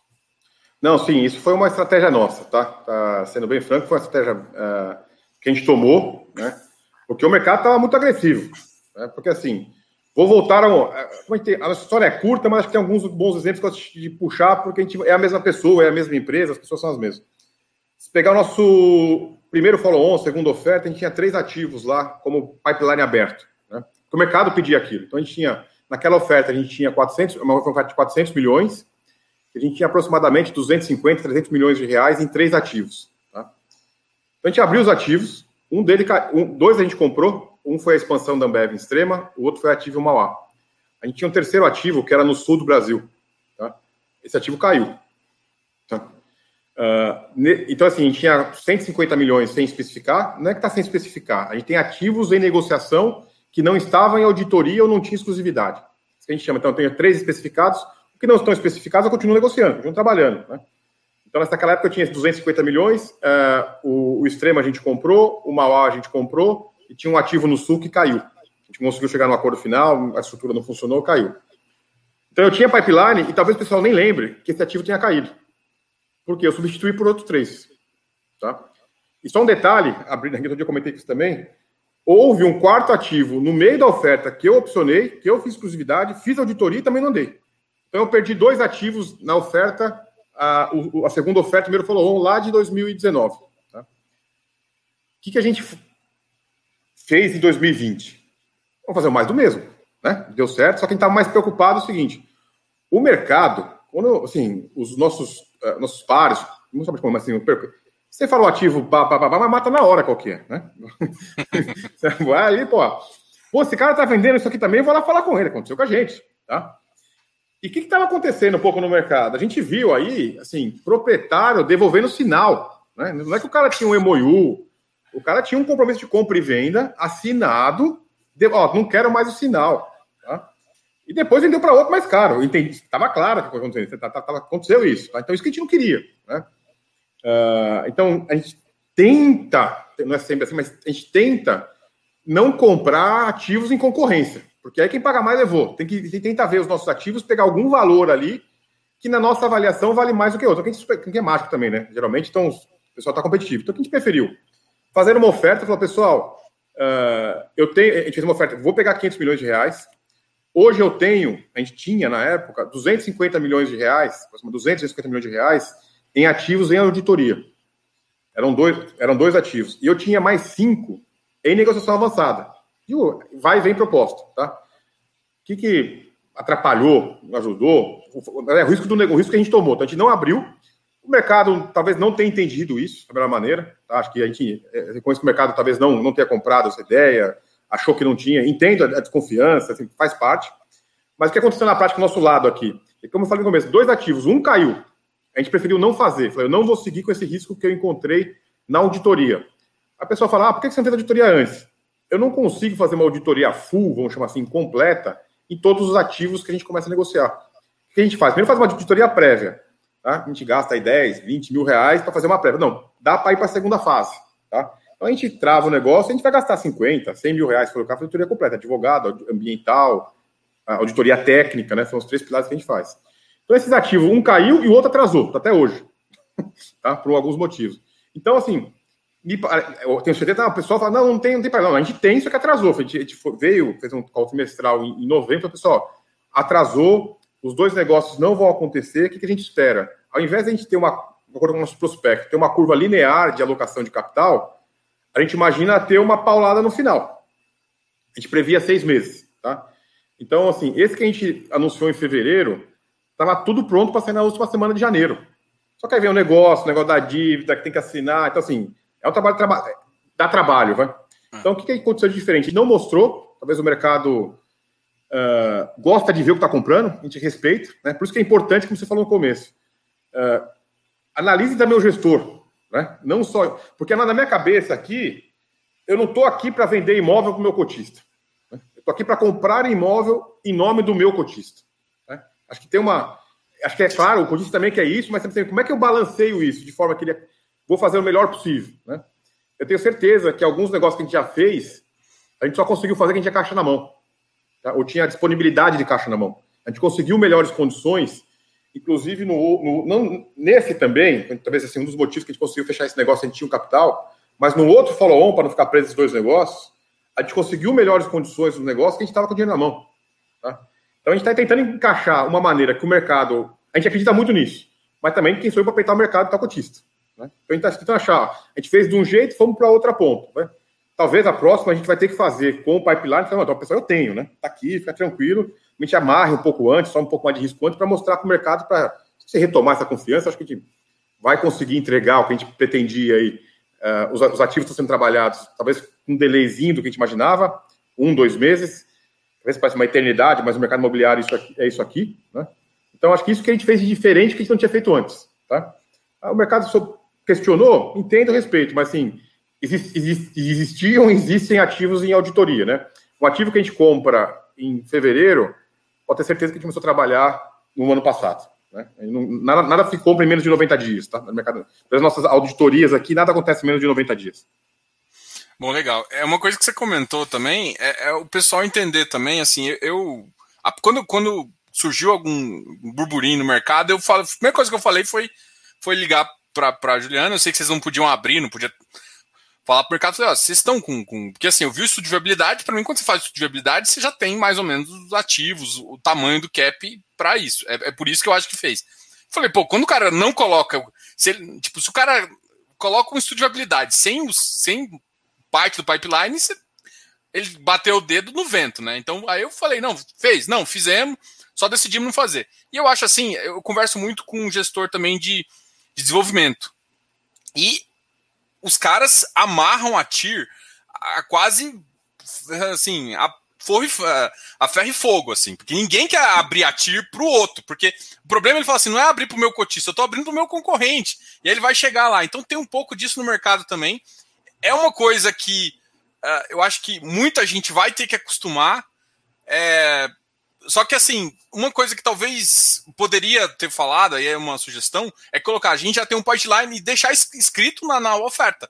Temos o pipeline, deixar bem claro para o cara ler lá, assim, ó, a gente tem pipeline sim, só, só porque assim, ó, ler a viabilidade tá lá, alguma coisa nesse sentido, eu acho que talvez ajudaria também. E aí, falando dessa concorrência que teve, ajuda duas coisas. A gente está vendo muito player se movimentando de novo. A gente teve um movimento muito grande ali na época que vocês também fizeram, uh, de junho, julho até outubro, novembro. E agora a gente está tendo um outro movimento também, voltando também outros, uh, outros times. Então está tendo um outro movimento de compra agora. Justamente, eu acho que vocês mostraram, acho que nessa apresentação mesmo, é, a, a curva de, de, de, disponibilidade eu acho que estava aumentando e, o, e o, a, a, a, vacância caindo, né? E o preço um pouco subindo. Eu queria que você comentasse essa, esse, esse boom novo do mercado, e, novos players entrando de novo para comprar. E aí talvez tenha aumentado essa competição de novo e, e aí gera concorrência. E, eu acho que é mais é, difícil para você, né? É, sem dúvida, assim, acho que também tem um reflexo que a gente. É, de novo, assim, é, é fácil falar agora porque está documentado aí também, o pessoal vai falar que eu estou é, leitor de jornal do, de ontem, né? Se você pegar a nossa apresentação do IPO lá de 2018, é, por que, que o LVBI foi o primeiro, não o primeiro, vai, mas o primeiro a gente tinha um fundo FL 4640 já de fundo imobiliário local, mas porque foi o primeiro nosso carro, o primeiro carro que a gente colocou na rua para fazer gestão ativa. a gente entendia que era um mercado muito óbvio para se investir e era um excelente momento lá em 2018 já, tá? A gente imaginava assim que, o comércio eletrônico ia acontecer e ia faltar o galpão. O mercado vinha num momento ruim, então era um momento o valor de locação estava lá embaixo, era um bom momento de comprar ativo. Tá?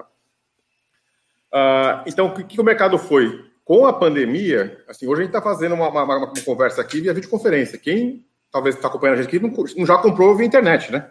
Se fizesse a mesma pergunta há dois anos atrás, ia ser nem a metade, eu chuto. Eu mesmo, hoje, comprei que eu não comprava. Né? Então, o que aconteceu no mercado? Que a, que a barra amarela aí, que você vê, a ocupação, que é a absorção líquida, né? O que, que mais é? É é o, número de novos metros quadrados ocupados. Foi muito maior que a oferta. Por que, que isso aconteceu? Por dois motivos. A recuperação da economia, né? a, a ocupação de galpões, olhando mais para trás, sempre teve ligada a consumo, né, a proxy ali, uma correlação, é muito ligada a isso, tá? Quanto maior o consumo, mais mercadoria você tem, mais galpão você precisa, tá? E uma outra coisa que explodiu aí, que aí a maior movimentação, é o comércio eletrônico, né? Já vinha crescendo muito e isso são os dois combustíveis, né? Então talvez o consumo não tenha aumentado, mas o, o crescimento no comércio eletrônico foi absurdo. A Magazine Luiza mais do que dobrou a participação dela no comércio eletrônico, tá? Então a gente vinha, como a gente vê no momento de crise, não tinha produção de galpão. Começa a ser ocupado, a taxa de vacância começa a cair. E o preço para de cair e começa a ficar para cima. Né? Então, assim, a gente acha que foi, olhando para trás, foi um excelente momento de entrada nesse mercado. Se eu, o que você faria diferente? Puta, devia ter feito esse fundo antes, aumentado antes, para não pegar todo esse boom, mas não dá para fazer isso, né? Mas eu com a nossa visão. Olhando para frente, já vai piorar tudo? Não. Né? Por quê? O mercado. Você for um slide para frente aí, que acho que tem uma questão de preço, por favor, Diogo, mas dar meu raciocínio. Olha os preços, né? Então, o que, a gente está vendo? Assim, nos, a linha azul é o mercado centralizado, que é a região metropolitana aqui de São Paulo. Então, o valor de locação que a gente tem hoje é praticamente o mesmo, tá? ligeiramente acima, de quatro anos atrás. Então, no momento de crise, esse, no, nos bons mercados, o, preço não caiu. Tá? Aqui que me garante que vai sair um caminhão de galpões de boa qualidade agora nessas regiões, que é Cajamar, Guarulhos, seja o que for. Tá? Primeiro, não tem terreno, muito difícil, que é a barreira de entrada que eu te falei. O custo de obra subiu demais, tá? A, inflação bateu sim na obra, tá? Até o IGPM e IPCA, e a inflação de... também lá na... Então, o INCC, hoje o custo de obra está acima do INCC, o real, na ponta, porque o aço sim. subiu bastante, principalmente em galpão, aço e concreto que mais sobe. O INCC não captura tudo isso. Então, Eles estão até pensando pro... em mudar, né?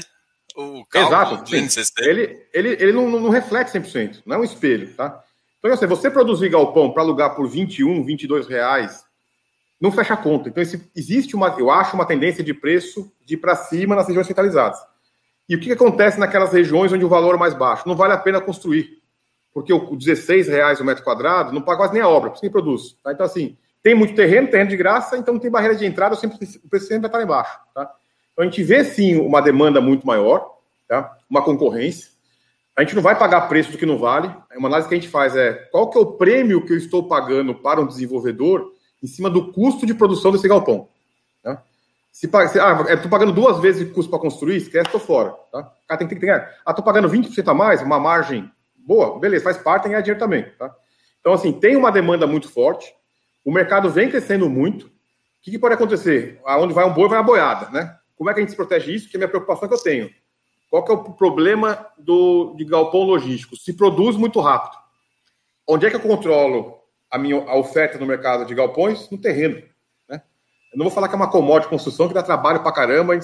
Os consultores, nossos amigos, vão me matar aqui, dá um trabalho. A equipe técnica da VBI, eu brinco internamente, dá, faz a parte fácil, agora quer construir e entregar no, no, prazo e no preço. Tá? Fica tranquilo, os caras querem morrer.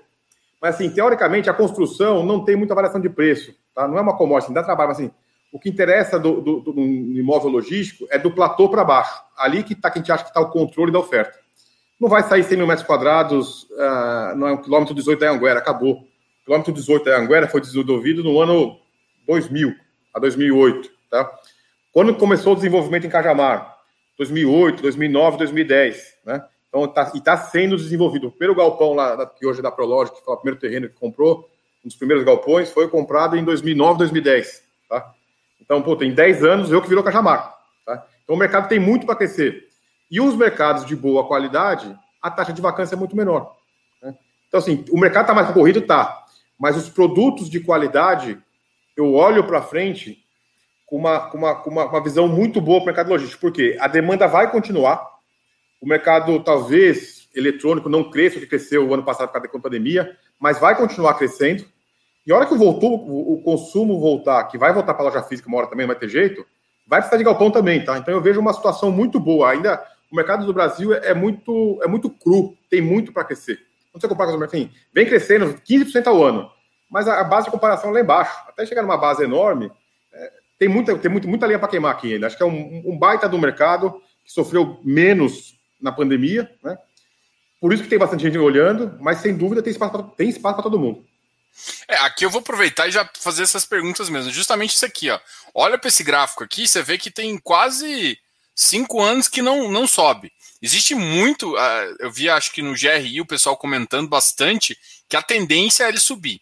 O que, que precisaria para ele subir? A gente fala, eu já escutei muita gente falando assim: ah, se o PIB voltar a crescer, a gente tem uma aceleração. Porque assim, o custo, igual você falou, o custo está cada vez empurrando mais, fica mais difícil é, construir. Mas uma hora tem que. O, o, metro quadrado tem que acompanhar e subir, né? Sim. Você é vê algum número mágico, alguma coisa assim nesse sentido? Vamos lá, assim, é a lei da oferta e demanda, não tem jeito, né? Quando tem mais galpão vago, você vai dar carência, carência de três meses, seis meses, um ano. Uh, vou falar que, graças a Deus, já passei, assim, com 20 anos de mercado imobiliário e de Brasil, teve tudo e tudo na vida, né? já, já peguei inflação de 30% lá em 2003. Né? Eu era novinho, tinha mais cabelo e menos cabelo branco, mas já, já passei por isso também. Então, a gente tem uma escola aí que já sofreu e a gente tem, assim, algumas cicatrizes. Como é que eu protejo? É a lei da oferta e da demanda. Então, a gente já surfou parte boa parte ruim, né? O que, que vai deve acontecer? O que aconteceu nos últimos anos? Eu tinha mais galpão disponível do que demanda. Não, não subia o preço porque tinha concessão, tinha carência, desconto. Tá? Como é que o preço vai subir? Acho que tem duas pressões aí uma maior restrição de oferta e uma demanda maior. Então a gente vai ficar mais duro da negociação. Né? Eu vou ter mais demanda do que galpão, você vai ficar, tenho dois aqui, e quem paga mais levou também. Gostamos dos nossos clientes, sim, desenvolve, mas também tem limite de preço, né? Uh, acho que isso é, um, é, é, o ponto crucial, né? Tem um número mágico que o mercado fala aí, que é a taxa de vacância de 10%. Né? Então, se está abaixo de 10, está mais favorável ao proprietário, está em 10, 12 está equilibrado, acima de 15 é, é locatário pegar a taxa de vacância, botar um gráfico maior, ver como, é, como começou a cair abaixo de 10 no mercado de São Paulo, acho que é um, um, um gráfico anterior aí, acho que bateu 10 agora. Aí é o mercado como um todo, tá vendo? Para próximo de 15. Mas tem até escrito aí em cima aí se eu pego o mercado de região metropolitana, que é raio de 30, entrou abaixo de 10 agora. O ponto da virada foi os últimos seis meses. Eu acho que a gente colocou o low do low, tá? Então, os principais mercados, que é o raio de 30, aonde a gente tem 100% do nosso portfólio de São Paulo, eu tô falando, assim, a gente entregou até agora o que a gente acredita, tá? Então fica fácil mostrar assim. A nossa estratégia está clara aqui, né? Não que é, uhum. não tem problema mostrar, o duro é só fazer. é, é, mas assim, está 100% dos nossos galpões, é dentro do raio de 30, onde nos últimos trimestre a taxa de vacância foi abaixo de 10. Então, historicamente, os 10% é onde vira. Então, até agora ficou mais fácil para a gente. Né? Por que, que entra um, um, inquilino lá antes de ir embora outro? Porque está faltando galpão. Se for para Curitiba é muito, muito parecido, se for para Belo Horizonte é mesmo parecido. Não é que a gente é, é mágico, né? Eu atraio inquilino. É posicionamento dos nossos ativos no mercado. Né? E outro ponto importante, então eu acredito que nessas regiões mais centralizadas vai sim ter uma pressão de preço, porque produzir galpão não é mais fácil. Então, ah, então eu vou mais longe. Né? Então eu vou para o quilômetro 90 aqui. Só que tem um frete, o tempo de entrega em São Paulo, então tem uma ponderação que o ocupante faz, tá? E também tem uma pressão de custo, né? Terreno, assim, ah, eu, eu trabalhei com bastante aquisição de terreno também. Eu nunca vi terreno baixar preço, tá? Porque o cara grava, o brasileiro não tem dívida, não precisa queimar imóvel, né? Então todo mundo gosta de imóvel, ah, algum meu vizinho vendeu por mil, por menos de mil eu não vendo. Né? Eu não vou ser o cara que vai vender abaixo do preço. Pode demorar para vender, mas não vende. Então o terreno não baixa preço. A obra está subindo, o custo de obra subindo. Então eu tenho duas componentes boas olhando para frente para essas regiões mais consolidadas, que é o aumento de custo, então ninguém vai produzir se o preço estiver lá embaixo. Eu não vou alugar por menos de 20 reais, chutando o número, tá? E também não tem por que alugar por menos de 21, porque eu posso pedir 22 e vai ter dois inquilinos, alguém vai pagar 21. Tá? É oferta e demanda e custo de produção. Legal. Uma coisa assim que eu acho que o pessoal perguntou aqui é, é o seguinte: tem, uh, vocês, vocês já fazem, né?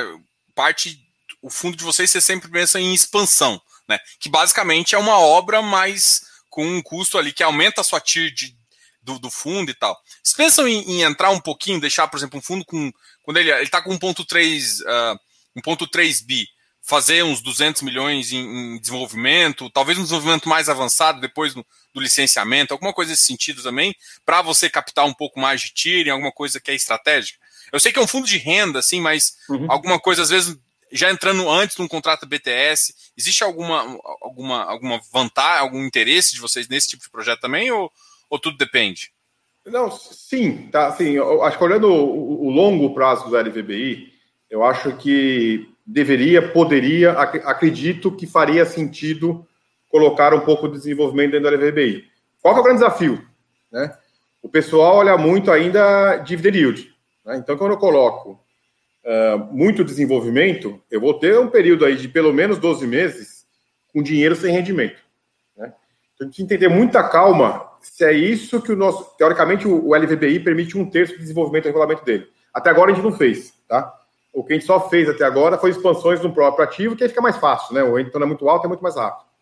Então, olhando muito no futuro, eu acho que é um caminho onde o, eu, a gente vai a gente tem esse know-how dentro de casa, tá? Então a gente, tem know-how dentro da VBI, né? Por ter a, a, mão no tijolo, a mão no barro lá. Uh, a gente tem esse know-how, a gente poderia fazer. Uh, talvez não seja o momento ideal, porque o fundo ainda talvez seja um pouco pequeno Sim, um eventual desenvolvimento seria muito significativo no tamanho do fundo. O fundo seria pequeno, ponto 3 bi é muito dinheiro, já é um tamanho razoável. Tá? Então, vamos supor, o dia que eu tiver com fundo, se Deus quiser, com 2, ou vamos dizer, 3 bilhões de reais, vou quase triplicar o tamanho do fundo. Eu fazer um desenvolvimento de 100 milhões de reais, vai ser 3% do fundo. Então, não vai machucar o dividend yield. Então, talvez eu consiga carregar, durante 12 meses, 3% a menos, tá? que ia ser um centavo a menos, dois centavos a menos, que depois de 12 meses eu vou agregar 3 ou 4. É uma questão, talvez, do fundo crescer um pouco mais, para aí sim a gente poder, com 5%, 10% no máximo, talvez, do, do, do, do, PL. Acho que 5% seria uma boa estratégia para começar. Eu não quero ser muito agressivo no mercado, o mercado talvez não gostar, porque não é esse risco que eu quero comprar, tá? Mas eu gostaria, assim, que um mercado cada vez mais maduro, cada vez mais profissional, eu acho que cabe um percentual de risco. A gente falou assim que 10% de dívida é pouco, ok, talvez de 5%, 10% no máximo de desenvolvimento faz sentido, tá? sem botar o fundo em risco. Ah, show de bola. Uma outra pergunta também que, que eu tô, uh, tô, tô, curioso aqui é, por exemplo, a gente viu que o mercado deu uma esticada grande, assim, né? Vários players, até a gente comentou aqui, que entraram e estão comprando, o preço, os caps diminuíram, né? É, se vocês olharem para uma conta assim, olhar, às vezes tem, você tem um cap, uh, você tem um ativo ali, e aí, de repente, o mercado secundário, por, sei lá, porque os cotistas começaram a sair de um, de um outro, vamos dizer concorrente aqui, mas não é bem concorrente, com outro portfólio, algum outro gestor. Vocês entrarem, vocês pensariam em entrar direto no mercado de fundos imobiliários? Porque eu vou citar o mercado de lajes, que talvez seja um, o tal mais óbvio isso. Às vezes você olha uma, um ativo uh, negociado, AAA, ali na região central de São Paulo ali, você vê que está sendo negociado a 20, às vezes 18, e aí de repente você de repente vê o mesmo tipo de ativo dentro do fundo imobiliário sendo massacrado assim com custo com 15 mil, assim, uma coisa absurda de preço barato que não está praticado no mercado real. Mas agora levando para o mercado de logística, se for esse caso, vocês pensam em entrar? Talvez, assim, vamos lá, vou pegar até um exemplo prático, né? Assim, há um ano atrás a gente estava no meio da pandemia e o mercado derretendo. Né? a, gente viu a cota do LVBI bater, acho que 80, 85, não lembro assim, mas sem dúvida, 20% abaixo, entre 80 e 90. Você saiu correndo, esse preço, vamos recomprar. Assim, melhor do que comprar um ativo novo é recomprar o que a gente já tem. Né? Só que a gente não pode, né? É que a recompra de ação, a gente não, não podia. É, assim, eu fiquei, lembro muito, fiquei frustrado quando eu fui, nunca imaginava fazer isso, que a gente não pode recomprar cotas como uma SA. Tá?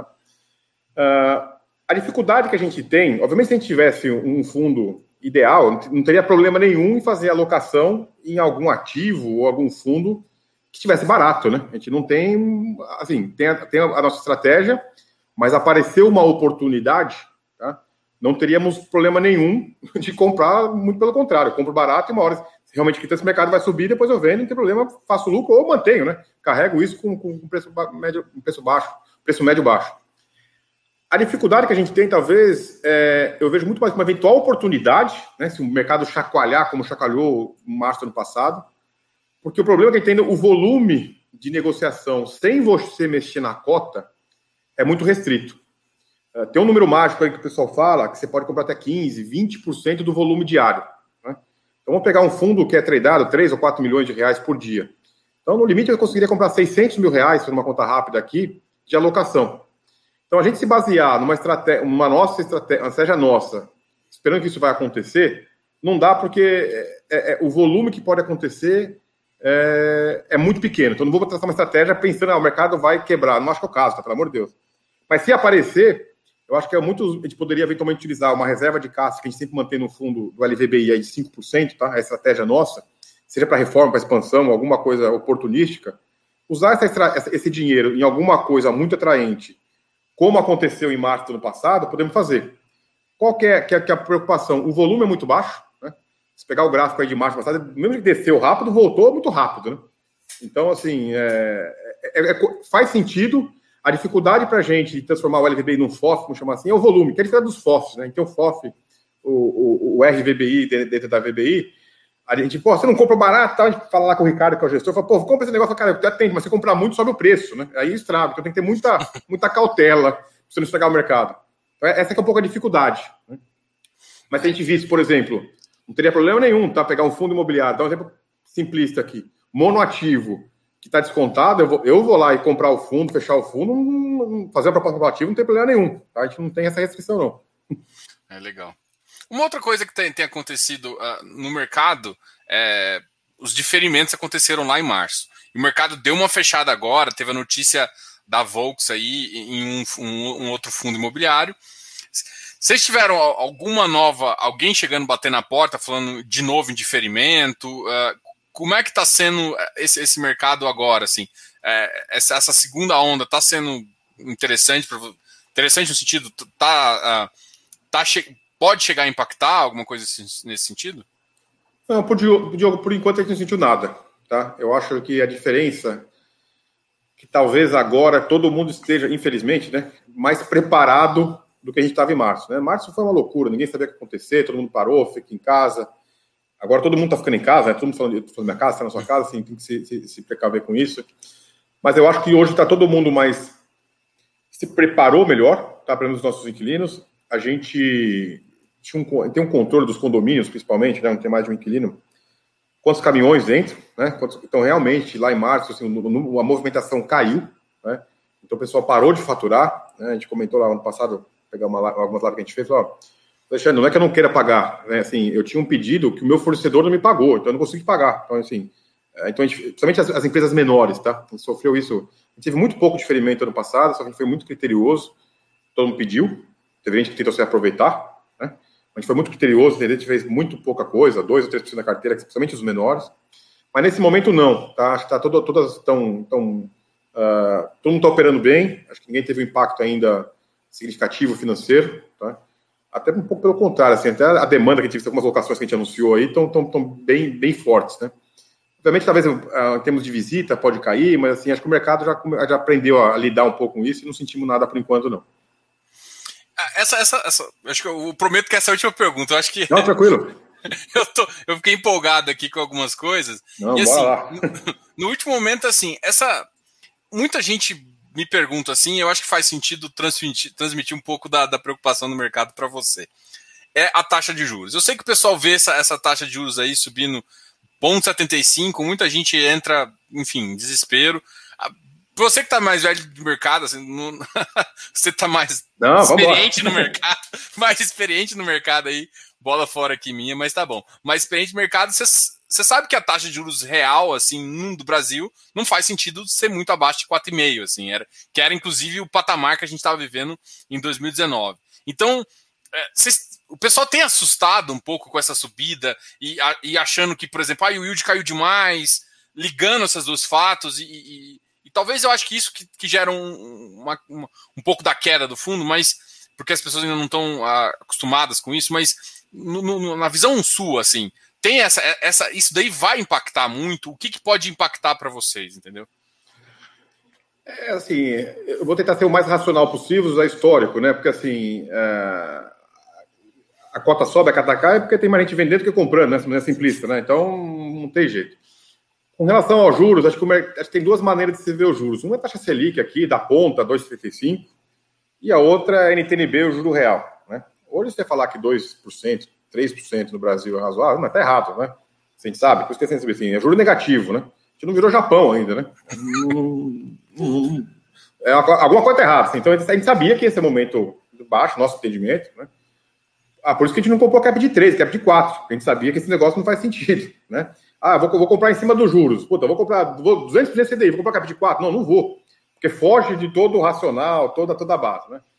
Então, assim, o, que a gente conversa um pouco mais aí, e vendo o histórico, uh, e aí tá até indo mais para trás, pegar que você me chamou de velho aqui, tô brincando, mas você, assim, mas, mas tô brincando, mas você, a gente pegava lá em 2003, 2004, tá?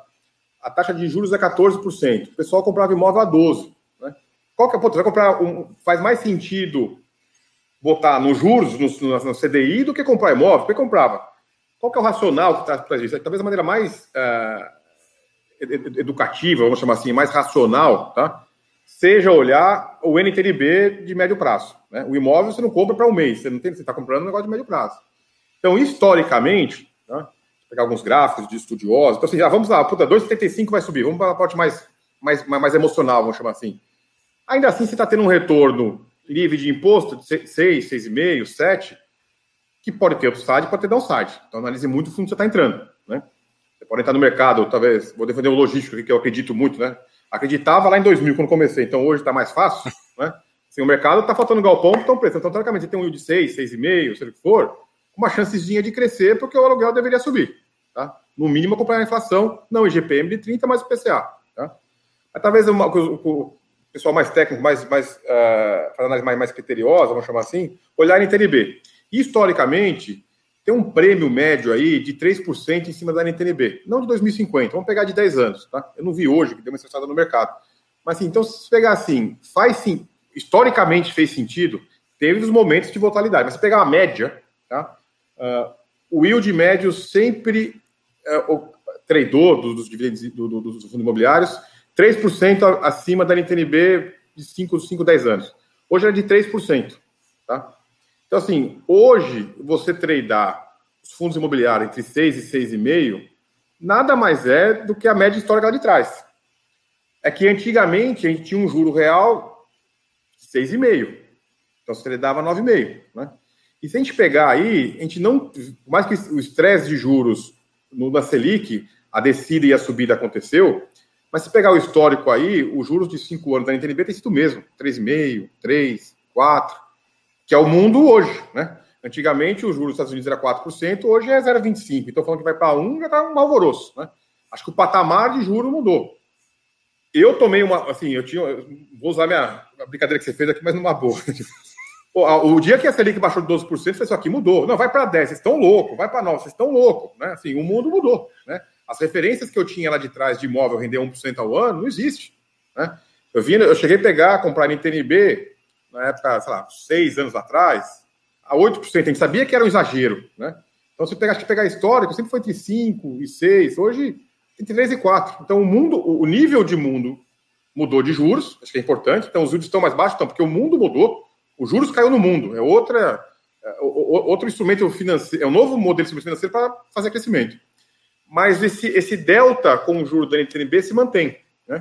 Então, o que, que eu poderia dizer? Pô, da hora que, que o yield cai muito mais do que os 3%, 3 acima da NTNB, pô, talvez esteja caro, se pegar as curvas históricas. Abriu muito de 3% da NB, você está você tá acima da meta, na hora de comprar. Né? Hoje está nessa linha. Então, se pegar os dividendos de 6, 6,5 aí da média, vamos chamar assim, dos logísticos, e o NTNB de 5 anos está 3%, está os 3%, 3 acima. Então, tá, eu olho muito mais 5 anos do que da ponta. Porque da ponta sobe e desce. Né? Olhando, assumindo que imóvel, é, que fundo imobiliário é uma maneira eficiente de comprar tijolo, questões tributárias e liquidez, né? que, que, se eu pudesse aconselhar assim, se a gente tivesse um apartamento, vou pegar na Avenida Paulista, todo mundo conhece aqui do Brasil, né? Você não fica lá na, no, no, celular todo dia vendo se está valendo mais ou valendo menos. Às vezes que machuca um pouco a gente, a gente é ansioso, né? Fica vendo, ah, subiu 1%, puta, ganhei, perdi e tal. Então, é no final do dia, assim, mensagem que eu quero passar, é imóvel, tá? Quando você compra um fundo imobiliário, é imóvel. 95%, 90% do seu patrimônio está alocado em imóvel. Então, olhe muito bem os imóveis que estão espalhados nesse fundo imobiliário. Só que é um mecanismo de renda variável, vai subir e vai descer. Né? talvez seja uma. Também ninguém precisa ficar amarrado, assim, talvez seja algum momento de comprar ou vender a hora que tiver o descolamento, mas hoje eu diria tá, que já tá, deveria estar precificado, no meu entendimento, muito mais alinhado com a NTNB do que a taxa Selic. Né? Porque mesmo que ela for para 5 tá, no final do ano, é muito melhor render 6,5 num ativo que seja perene, resiliente, sem pagar imposto de renda para pessoa física, que é 80% do nosso público, do que você render 5, você tira no mínimo 20% aí de, de, imposto de renda, blá, blá, blá caiu para 4. Então, ainda assim, você tem 150%, 170% de CDI. Tá? Então, acho que eu posso falar isso. As duas visões. Eu acho que a mais correta é olhar o longo prazo, que a gente está na média, hoje não estamos acima nem abaixo. Tá? Então, a curva subiu um pouquinho, subiu um pouquinho. Mais estresse de política fiscal, crise política, algum estresse, tipo, não compete a mim falar sobre isso, mas acho que pode acontecer. Então, eu não olharia muito para o CDI, não, agora 2,75. O dia que bater 5, bater 6, ainda assim é um rendimento que eu acho que vale o risco. Quando você sabe o risco que está tomando, olhe muito o, o, ativo por trás. Né? Um, um, um galpão uh, na Marginal Pinheiros é muito diferente de um galpão, não, vou falar cidade aqui para ninguém acabar comigo, mas assim, vou, vou, falar uma que é a cidade da minha mãe, chama Parapuã, que é no interior do estado de São Paulo, tem 7 mil habitantes, tá? É muito diferente. Tá? Então, acho que isso é o recado que eu passaria. Olha, assim, esse recado que você passou para mim, talvez, assim, pô, fecha a live em, grande estilo aqui. Primeiro, você comprou ativo. Segundo, gente, olha, é, é essa, essa, você sim, você vai olhar, fazer uma conta base ali com, com, com a, a, taxa atual, mas no frigir dos ovos, às vezes até quando a taxa sobe mais, o que você está fazendo é uma diversificação para o mercado imobiliário, que faz sentido, ele tem um, um diferencial. Não é para você ficar num ou no outro. A questão é diversificação quando você entra no mercado imobiliário, você tem que olhar bastante o ativo.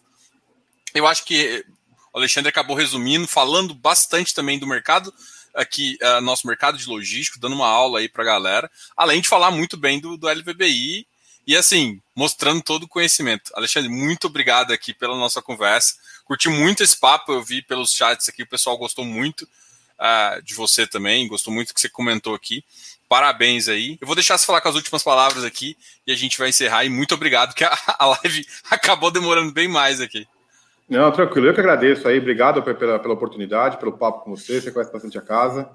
Mas, de novo, acho que tem, tem muito amigo meu aí no chat. Pedi o pessoal entrar para me ajudar nas, nas, no bate-papo.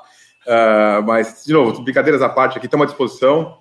Acho que a gente tem a. a, a gente está começando, né? A gente fala assim: a gente pode errar num ponto ou outro, mas nosso objetivo aqui é ser o máximo transparente possível Uh, a gente vai acertar, vai errar e entregar um bom trabalho, de novo, para o nosso cotista, que é o que a gente mais respeita aqui. Né?